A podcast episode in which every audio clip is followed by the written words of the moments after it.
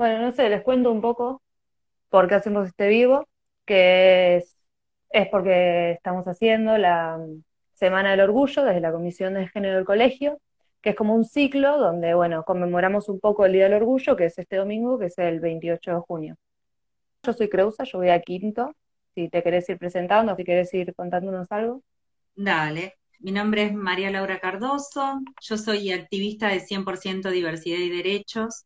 Estamos acá por lo mismo, tiene que ver con el orgullo, se están haciendo varias cosas virtuales, porque obviamente más allá de la pandemia no podemos dejar de pasar esta fecha, que para muchos, justo estaba leyendo algo que, que siempre sale para esta época, por eso me parece que está buenísimo también poder traerlo en este momento, que como que el orgullo, como el orgullo, como si fuese solamente un festejo, y por ahí sacarle, le saca por ahí todo lo que es el patriarcado y el pensamiento heteronormativo, lo que significa para nosotros el orgullo que tiene que ver con lo político que es. O sea, porque el orgullo es político para nosotros, porque no teníamos nada y ahora tenemos derechos, entonces es político, claramente. Y, uno viene, en estos días saltan un montón de cosas, uno puede leer un montón de cosas y vas viendo, bueno, seguramente ustedes estarán más al tanto que, son más jóvenes. Eh, estaba leyendo justo hoy una nota de DC que salió, donde estaba donde le hacen burlas y se burlan de su padre con respecto ¿no? a, a, cómo va a manejar un país y crió un hijo así. Entonces decimos, la sociedad donde vivimos todavía, ¿no? Donde, donde se plantea qué tiene de malo o sea, ¿cuál sería el tema? ¿Crías un hijo así, así como? ¿Así de libre? ¿Así de libre, así con las posibilidades de poder expresarse y ser quien realmente es? Eso es un orgullo. Eso es el orgullo. O sea, ahí, es cuando sacamos y decimos, eso es el orgullo. Eso es nuestro orgullo. Eso es nuestra mirada política al respecto de esto. Entonces me parece que eso es muy importante para estas fechas y por eso es muy importante cuando me invitaron no dudé en participar de esta charla porque, porque yo tengo 40 años y porque realmente cuando tenía 16, 17 años, esto en mi colegio hubiese sido impensado siquiera. O sea, no había posibilidad de que esto pase en, mi escuela. Entonces, realmente que, celebro que esto pase, porque me parece hermoso. Sí, e, es muy bueno que, que podamos tener en un colegio una comisión de género y que podamos expresarnos así con tanta libertad. La verdad que sí, la verdad que sí, me parece, me parece muy lindo. Y, nada, y es muy importante. Es muy importante porque eso va a determinar, como determinó en mi generación esta lucha, digamos, en, la de ustedes va a determinar otras cosas que van mucho más allá, que yo siempre digo, o sea, que, que nos enseñan continuamente con respecto a lo que son las libertades, porque están, porque su crecimiento y su evolución fue de otra forma. Entonces nos, van enseñando continuamente a nosotros que, nada, que venimos con un patriarcado a cuestas, que nos costó sacarnos un montón de, mochilas y con un montón de luchas, pero que, nos costó y ustedes viven todo de otra forma tan maravillosa que, a mí me encanta y realmente admiro profundamente. Bueno, les cuento un poco sobre el 28 de junio, que ya dije que es el Orgullo, eh, nace esta fecha cuando en 1969 en Nueva York. Están las primeras manifestaciones a favor del movimiento LGBT, que se conocen como, bueno, como los disturbios de Stonewall, porque sucedieron en un bar donde se juntaba gente del movimiento y una vez que una redada policial se levantaron en contra de bueno, los policías que querían reprimirlos. Y a partir de esto empezó a surgir muy, muy fuerte el movimiento LGBT por el mundo eh, luchando un poco por, los derechos que no teníamos, que no teníamos ninguno. Bueno, por eso hacemos este vivo hoy, para conmemorar un poco esto, y lo vamos a hacer con Laura Cardoso, que bueno, que es activista de la organización 100% Diversidad y Derechos, y vamos a hablar un poco de cómo se gestó acá en Argentina, que es algo que la verdad que muchas veces está invisibilizado, porque hablamos mucho de la historia de Nueva York, que, es importante obviamente, pero que capaz no todos sabemos mucho sobre qué pasó en nuestro país. Así que vamos a hablar un poco de cómo se gestó la transformación acá y nada, de cómo fue nuestro país. Si querés, empiezo con las preguntas. Ya estuvimos hablando un ratito. Dale. Bueno, eh, desde, desde nada, que vos te sabés parte de la comunidad, ¿cómo y cuándo considerás que tu orientación sexual se convirtió algo político en tu vida? ¿Y cuándo empezaste a militar así por los derechos de la comunidad? Mira, eh, es algo, por eso, a mí me pasó en particular, que por eso digo que siempre que admiro la juventud militante y el compromiso político que, que tiene al respecto, porque la realidad es que yo no lo vivía de esa forma. Por mi crianza también, yo me crié en un pueblo en Entre Ríos, entonces la verdad es que pensarse lesbiana en un pueblo perdido en Entre Ríos era bastante complejo y ni hablar después pensarse militante en ese aspecto. Y la realidad es que no lo veía. Me pasó cuando me pasó la maternidad, me pasó que tuve un hijo, hace que tiene nueve años hoy en día, y en ese momento, cuando no sabía los derechos que tenía, cuando estábamos en el medio, yo estaba embarazada, cuando estábamos en el medio de la sanción del matrimonio igualitario, entonces eh, ahí me empecé a, ver militante, porque ya no era solamente yo, y empecé a ver que no tenía que ver solamente conmigo y con lo particular que me pasaba a mí, sino tenía que ver con, con lo que nos pasaba a todos, o sea, y que me empecé a encontrar con muchas más personas que, vivían las cosas como yo. Me, era muy normal hace muchísimos años, y eso hace unos días lo hablaba con una amiga, sobre todo en las parejas de lesbianas, donde si decidían tener hijos, una era la mamá, la, la que había gestado, y la otra siempre figuraba como la tía. Y esa otra tía, digamos, no era nadie, en realidad legalmente, por más que sea la madre, porque era la madre claramente, pero no era nadie legalmente y no teníamos esos derechos. Y si legalmente a vos te querían borrar de la vida de ese niño, te borraban, porque no eras nadie, porque no tenías derecho a absolutamente nada. Entonces me pasó que cuando me quedo embarazada, cuando empiezo a ver todas estas cosas, es como que recién ahí hice el clic y digo, eso no puede ser así, porque nuestros derechos no pueden depender de la buena voluntad de alguien.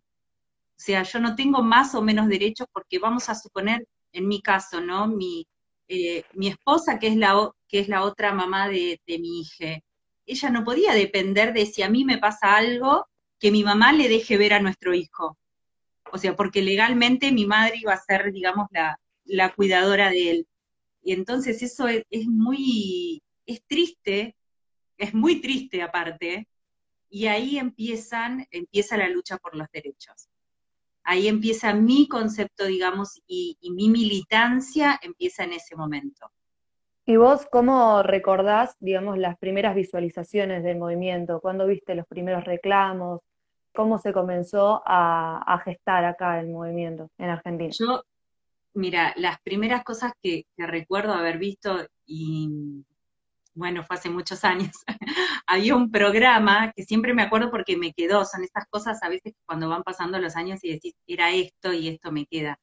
Había un programa que era un programa de, un señor que está muy fallecido ya hace muchísimos años, que se llama Bernardo Neusta, y en ese programa apareció Jauregui, apareció Carlos Jauregui, yo era, era chica, vivía en Entre Ríos, y entonces aparece Carlos Jauregui y empieza a hablar, y lo escuché y en mi casa se lo escuchaba, o sea, porque la verdad es que no, no teníamos en ese sentido, por suerte, más allá de criarme en un pueblo, sí tuve como eh, ciertas, digamos, por decirlo, libertades, porque eran un poco quizá mi papá, sobre todo más que mi mamá, era como que tenía una forma más abierta de pensar, entonces nos permitía o me permitía ver cosas que quizás a, otros niños no se le permitía. Entonces lo escuché y me acuerdo que me llamó la atención, y yo escuchaba lo que decía y digo, y, era como impensado en ese momento, ¿no? Ver, ver esto. Y después, cuando uno empieza a ver las historias o, películas como fue El puto inolvidable y, y, ver esa recopilación de datos que tiene que ver con la militancia en Argentina, tiene que ver específicamente eso que yo recuerdo haber visto, tiene que ver con la primera marcha que se hizo en Argentina, que fue en 1992. Y yo tenía 12 años. O sea, entonces e, es, esa imagen, digamos, que tengo de, verlo en la tele, tiene que ver específicamente con eso, donde salía la primer marcha del orgullo en Argentina en el año 1992. Una marcha del orgullo que no era tanto del orgullo, porque si recordamos y leemos, tenía que ver, la gente tenía miedo de perder su trabajo y usaban máscaras y tenían mucho miedo todavía a la represión. Tengamos en cuenta que algunas organizaciones de lesbianas y gays habían surgido por los años 60, antes de los golpes militares, y después volvieron a empezar a organizarse y a surgir con el advenimiento de la democracia, ¿no? Ya cuando llega la democracia empiezan a surgir nuevamente. Pero bueno, la primera marcha, digamos, y las primeras apariciones en revistas, en los medios de televisión y, todo del movimiento empezó en 1992. Así que así em. yo lo viví, eh, yo lo viví, eso. Tenía 12 años ya. ¿Y vos cómo, cómo, veías a la sociedad cuando se empezaron a, impulsar las primeras leyes, la del matrimonio igualitario, la de mm, la identidad, de género? ¿Estaba, ¿Estaba dividida o había mucha gente que lo rechazaba o apoyaba? Y hubo mucha gente que lo rechazaba especialmente. O sea, más que primero con, con lo que fue, eh, primero el matrimonio igualitario, era era el fin de la familia. Para, e, esas eran las palabras que usaban. El matrimonio igualitario era el fin de la familia. Y como si pensar como, como lo había, igual ya lo había escuchado antes, como en su momento se decía que el divorcio era el fin de la familia, como ahora dicen que el aborto es el fin de la familia, o sea, siempre todo es el fin de la familia, o sea, entonces son cosas que hemos escuchado de forma reiterativa a lo largo de este tiempo. Pero hubo mucha gente en contra, obviamente, pero también hubo mucha gente que venía militando y que estaba a favor de esto y que se venía militando desde mucho tiempo y que tuvo que haber una voluntad política para que se pueda gestionar, porque claramente esto no hubiese sido posible más allá de la lucha si no hubiese estado la voluntad política para que se haga. O sea, y estuvo la voluntad política en ese momento para que se pueda hacer lo que fue primero, la ley del matrimonio igualitario, donde salía el que hoy es Papa, que en ese momento Bergoglio, salía a hablar y, sacaba a toda su gente a la calle porque, porque los homosexuales eh, teníamos que estar en otros lugares, donde no, no, no eran los lugares, digamos, nosotros no teníamos que tener los mismos derechos que tenían las personas heterosexuales, entonces teníamos que seguir siendo considerados ciudadanos de segunda. Y obviamente después con lo que es la ley de identidad de género también es otra lucha, pero es otra lucha que no hubiese sido posible sin la ley del matrimonio igualitario. O sea, sin ley de matrimonio igualitario la lucha de la identidad de género, la realidad es que no hubiese sido posible. Pero bueno, tiene que ver, tiene que ver específicamente, creo, con esto, como, como hoy, o sea, gracias a estas leyes que tenemos, también eh, se está, ya se está hablando, o sea, y, y, se va a tratar en el Congreso lo que va a ser la ley del cupo laboral travesti trans. Entonces también, o sea, son leyes que son de avanzada realmente y que tiene que haber una voluntad política para que se puedan realizar. ¿Y vos eh, cómo viviste la experiencia de cuando se promulgó la ley del matrimonio igualitario así en lo personal? En lo personal, la verdad es que yo no lo podía creer, pero de verdad no lo podía creer.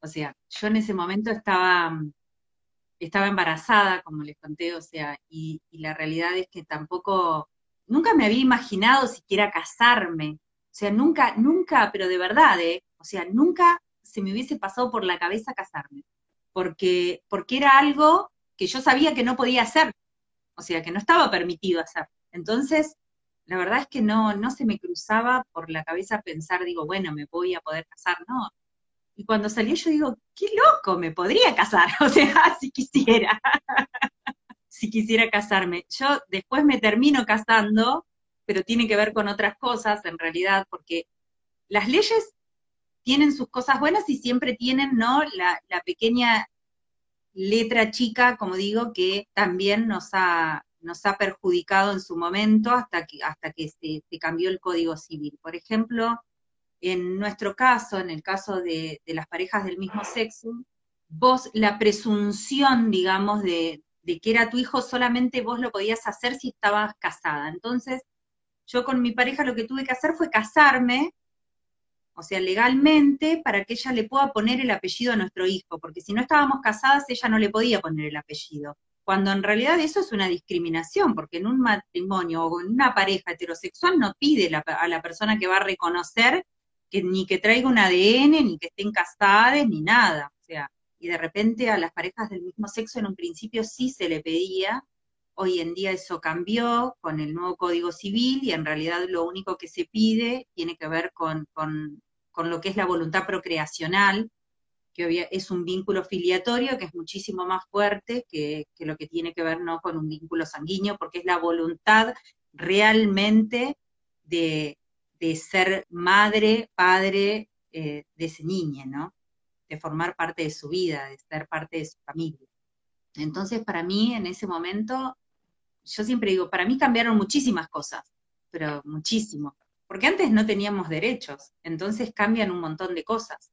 Yo siempre cuento la misma anécdota que si que si la escucha mi ex va a decir siempre contás lo mismo, pero es una realidad igual, porque fue la primer chica con la cual yo salgo ella tiene un accidente en moto. Entonces, y yo no, tiene un accidente grave en moto, termina estando en el hospital muy mal, y encima acá no tenía familia, o sea, vivía conmigo. Yo no tenía derecho a absolutamente nada. A mí el médico que la atendió por piedad, por decirlo de alguna forma, me hizo él mismo una autorización para que yo pueda pasar cuando quiera verla, porque si no yo no podía, porque yo no era nadie. Entonces, la ley del matrimonio igualitario vino a compensar esto, a que somos alguien en la vida de la otra persona. O sea, que vino a ese reconocimiento de nuestras parejas, porque no solamente porque nos casemos, porque hoy en día, por más que no esté casada, si no estuviese casada con alguien, como ya está impuesto en la sociedad, ya nos reconocen igual. Entonces cambiaron, la verdad que muchísimas y en relación así a la promulgación de estas leyes, vos, ¿cómo viste a las, a las organizaciones militantes? ¿Cómo las viste en ese momento y cómo las ves ahora? ¿Y cómo influyeron en, la promulgación de las leyes? Y la, la, verdad es que las organizaciones, primero que ya, obviamente que ya existían muchas organizaciones que venían luchando por las leyes, pero más allá de eso también se, en ese momento se formaron organizaciones o sea, muchas organizaciones y mucha gente se empezó, 100% en realidad nace cuando empieza todo lo que tiene que ver con el tratamiento de la ley del matrimonio igualitario. Entonces, ya este año vamos a cumplir 11 años cuando la ley cumple 10, entonces nacemos ahí, un año antes, en los albores de lo que fue el matrimonio igualitario. Y realmente a ver, eh, las organizaciones se lo pusieron al hombro a, todo lo que fue la ley. Empezaron con, la ley, empezaron a lucharla, empezaron a, llevar, a aparecer. Eh, en Mar del Plata también, en Mar del Plata tenemos una organización que antes no, no estaba 100%, hoy en día tenemos organizaciones de la diversidad, pero en Mar del Plata en ese momento estaba Amadi, que fue eh, una de las organizaciones pioneras, o sea, acá en Mar del Plata con respecto a lo que fue la diversidad, y que realmente se puso al hombro también lo que fue la ley, y viajaban, y se ponían su stand con una mesita enfrente de la catedral, y hacían, o sea, las organizaciones hicieron todo para que esa ley salga, porque sabían que era importante, y porque sabían que esa era la única forma de conseguirlo, es estando, siempre es estando, siempre digo, estando, estando en el territorio, en todo, todo lo que vayas a hacer siempre es estando presente y, y es luchándola, porque es la única forma de que se consigan las cosas. Y volviendo así un poco, no sé si a lo personal, pero un poco, eh, vos, o sea, sabiendo que hoy en día hay una, un gran avance en cuanto a estos temas, en la sociedad en general, de que hay mucha más aceptación, inclusive en la misma adolescencia, cómo, cómo se podía vivir en, su momento, digamos, cuando vos fuiste adolescente, una, adolescencia, digamos, disidente. Eh, ¿En qué punto había, estaba la libertad y respeto en cuanto a las, bueno, a las diferentes orientaciones e identidades? Cuando yo era adolescente, a, los, eh, a las adolescencias, digamos, y a las identidades disidentes, la verdad es que no había prácticamente respeto. La verdad es que nos escondíamos, la verdad es que nos sentíamos protegidos en nuestros propios grupos, entonces uno tenía y armaba como un grupo, como un círculo de confianza en el cual no se movía porque no tenías, porque era la forma, porque si pues a mí me pasó en particular una vez que cuando eh, tenía un amigo y cuando se entera ese amigo que era lesbiana, eh, él dejó de ser mi amigo. Me dijo que él no podía ser amigo, más allá de que estaba, que me quería un montón, pero que él no podía ser amigo de una persona a la cual le gustaban las mujeres y que era una persona enferma. Eh, y así, y esto nos pasaba, o sea, nos pasaba habitualmente, era algo, no, no existía. Entonces esto no existía, no existía para nosotros eh, eh, esta cosa de, decir, bueno, de tener las libertades que se tienen hoy en día. Y esas libertades que hoy tenemos a, gente de nuestra generación, también nos cuesta, nos cuesta hacernos de esas libertades todavía. ¿Por qué? Porque no las vivimos. A mí me pasa, de verdad, y, y por eso digo, y siempre voy marcando estas cosas porque me parecen que son muy importantes, que cuando eh, voy por la calle y veo que van dos chicas, dos chiques, dos, y van de la mano y se dan un beso, van con toda libertad, y por ahí antes, no, ahora no con la pandemia que estamos todos encerrados, pero si no por ahí uno estaba en la parada del colectivo y veías y, y la gente pasaba y está todo bien, y yo digo, eso nosotros no lo vivíamos, o sea, porque eso era imposible, porque te gritaban de todo, porque corrías riesgos de que te pase algo, porque te podían golpear, porque te podían violar, porque podían pasar, o sea, un montón de cosas, y la verdad es que uno tenía miedo y no se arriesgaba a que te llegue a pasar algo así. Y es triste y te vas acostumbrando a ocultarte. Vas haciendo máscaras, como digo yo, porque las máscaras no solamente se usaron en la marcha digamos, para que no te despidan de un trabajo. Las máscaras las usamos todos durante muchísimo tiempo, porque nos hicimos máscaras porque fue la forma que tuvimos de sobrevivir, por decirlo de alguna forma, porque eso no era vivir, eso era sobrevivir. Creo que con las leyes estamos viviendo, porque ahí empezamos a salir, a mostrarnos, a exigir y a empezar a considerarnos lo que somos. Somos ciudadanos igual que el resto, no somos ciudadanos de segunda. No merecemos menos derechos que nadie ni queremos más derechos que nadie, queremos los mismos, nada más. Bueno, me, pongo así como eh, muy efusiva. No, está bien. Eh, así relacionado un poco con los derechos y todo esto, digamos, considerando todos los logros que tuvo la comunidad en el país, ¿cuáles son, digamos, los derechos más importantes que considerás que todavía faltan acá en Argentina? ¿Y cuáles son las herramientas, digamos, que vos crees que se deberían usar para poder conseguirlo? Yo creo que estamos en camino de uno de los mayores logros de lo que está faltando y que es y que va a ser realmente uno de los mayores logros que tiene que ver con el cupo laboral travesti trans. Porque realmente es dentro de todo el colectivo LGBTQ+, es la parte más vulnerada, es la población más vulnerada. O sea, es la parte más castigada de la población, porque sobre todo, y por ahí en esto muchas veces he tenido discusiones al respecto, pero sobre todo en lo que son las mujeres trans, porque a las mujeres trans, eh, mujeres trans travestis, no se les perdona, porque el patriarcado no les perdona, haber nacido con genitales masculinos y no querer llevar a cabo esa vida.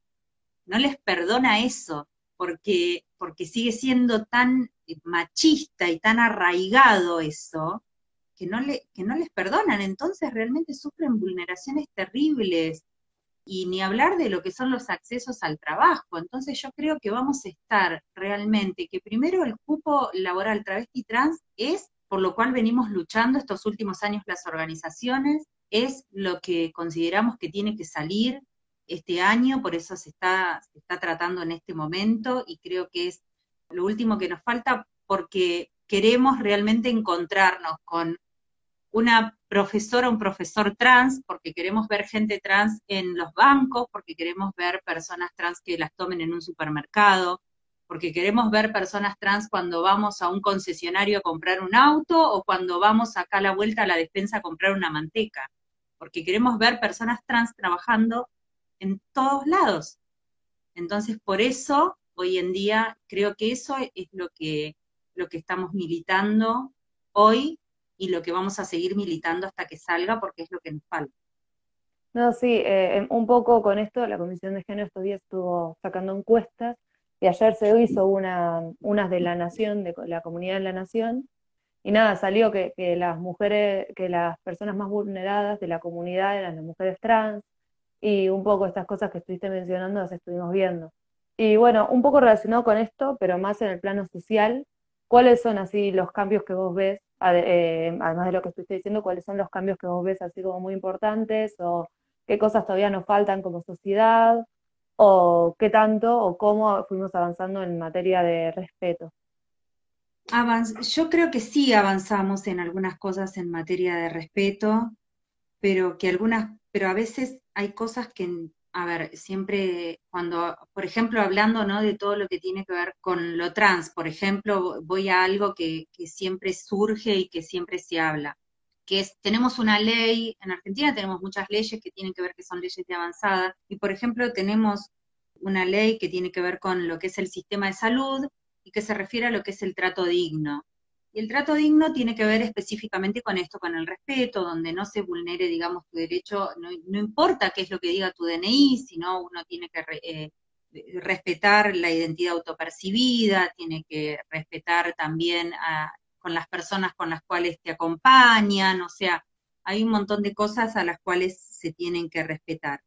Muchas veces se confunde lo que es el respeto con la empatía, que son dos cosas diferentes, porque yo puedo empatizar con la situación de alguien o no, pero la ley me obliga a respetarlo.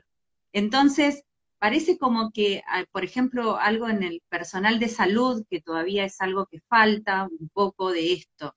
O sea, el personal de salud no sé si tiene que empatizar conmigo porque soy lesbiana o si tiene que empatizar con una mujer trans o con un varón trans que puede ir a un control ginecológico. Pero sí nos debe respetar porque es lo que dice la ley. Y todavía no se nos respeta. No se nos respeta porque los controles de repente no, no, se respeta, por ejemplo, a un varón trans en un control ginecológico, que lo tiene que hacer porque tiene que ver algo, con, son controles que tienen que ver con lo físico, entonces realmente eh, tienen que ver con esto, eh, no se nos respeta por ahí tampoco a las lesbianas, porque las primeras preguntas que te hacen cuando vas a un control tiene que ver con tu pareja y tiene que ver con, esa presunción siempre de heterosexualidad, que ya desde el vamos, cuando, cuando vos te sentás y te presumen de una forma, es como tenés que encima ponerte en esa posición de derribar una barrera con una persona que te está atendiendo, o sea, con respecto a la salud.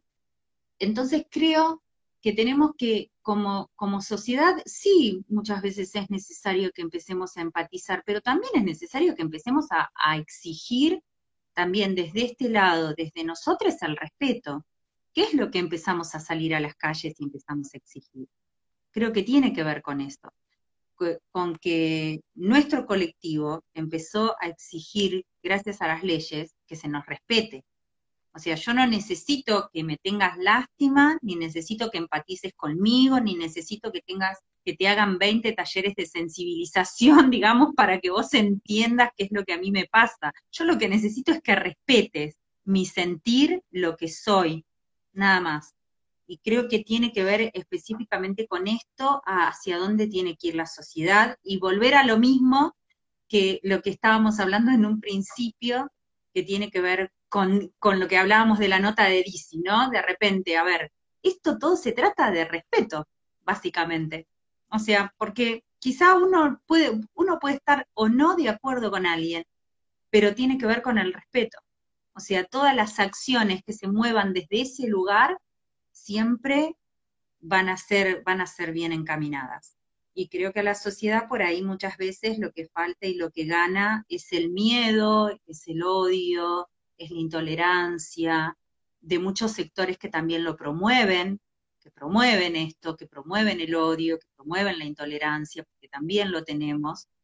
En la ciudad también tenemos, así como tenemos un, colegio como el de ustedes que tiene estas posibilidades, tenemos lamentablemente un colegio como FASTA, donde por ahí eh, es diferente la bajada de, que le dan y no tiene que ver muchas veces con los alumnos, porque conozco alumnos que van ahí, y, pero es la bajada, les dan determinada bajada, digamos, para las cosas, que es la que tienen que seguir, y hasta, hasta seguir a, su propia incomodidad, ¿no? Porque por ahí muchas veces, porque conozco alumnos de pasta que son lesbianas y que son gays y tienen que vivir dentro de esa misma comunidad con esa incomodidad terrible, de esa falta de respeto que, se les tiene. Y nada, me parece que ahí está la, la base de, de todo, es esa, es el respeto. Y es por lo que tenemos que seguir luchando, porque todavía una ley, nos dieron la ley, pero las cabezas no cambian de un día para el otro. Y hay mucha gente que no ha cambiado, y hay mucha gente que no le interesa cambiar, y hay otra que todo lo contrario, que le interesa siempre seguir discriminando y seguir viendo como que, nada, como que somos eh, personas de segunda, como que queremos meter ideas en la cabeza de otras personas, como que nos interesa lesbianizar a todo el mundo, cosas así que vos decís, no, no es, como si, una, yo, vos sabés que tuve, tuve un jefe que me dijo, las vas a contagiar a todas, como si fuese una enfermedad. No, no, y vos decís, por favor, no, no, son esas cosas, no hay, no hay contestación para eso, porque es tan, es tan aberrante lo que estás diciendo que no, no, no sabes ni qué contestar siquiera. No. Pero bueno, pero todavía hay gente así. Eh, bueno, no sé si nos querés contar algo más, alguna otra anécdota así, o si alguien tiene alguna pregunta. Serían, serían muchas, no, pero ya, yo lo, que puedo decir que la verdad es que celebro, celebro que, que tengan este espacio, me parece que es muy constructivo, celebro la militancia que tienen porque creo que solamente entendí y lo fui entendiendo a lo largo de los años que solamente desde la militancia se construye. O sea, es el lugar desde, desde el cual vamos a construir, vamos a construir un mundo mejor para nosotros. En mi caso yo también, al ser madre, pienso en construir un mundo mejor para mi hija, para que pueda decidir lo que quiera de su vida, lo que quiera hacer, con quién quiera estar. Y el día que hablando con él, agarra y, estábamos hablando, no me acuerdo de qué, de cualquier cosa, y, empezamos a, a, conversar y me dice en un momento, yo no sé si me quiero casar algún día. Entonces yo le digo, pero ¿por qué? Me dice, no sé, no sé, me dice, digo, pero eh, pensás, no sé, te gusta alguien, quizás alguna chica, algún chico. Me dice, la verdad es que lo voy a pensar cuando sea más grande, si, si me gusta, si, me enamoro de alguien y me quiero casar, me voy a casar. Pero todavía no sé si me gustan las chicas o los chicos. Entonces vos decís, ahí me di cuenta de que estaba haciendo bien.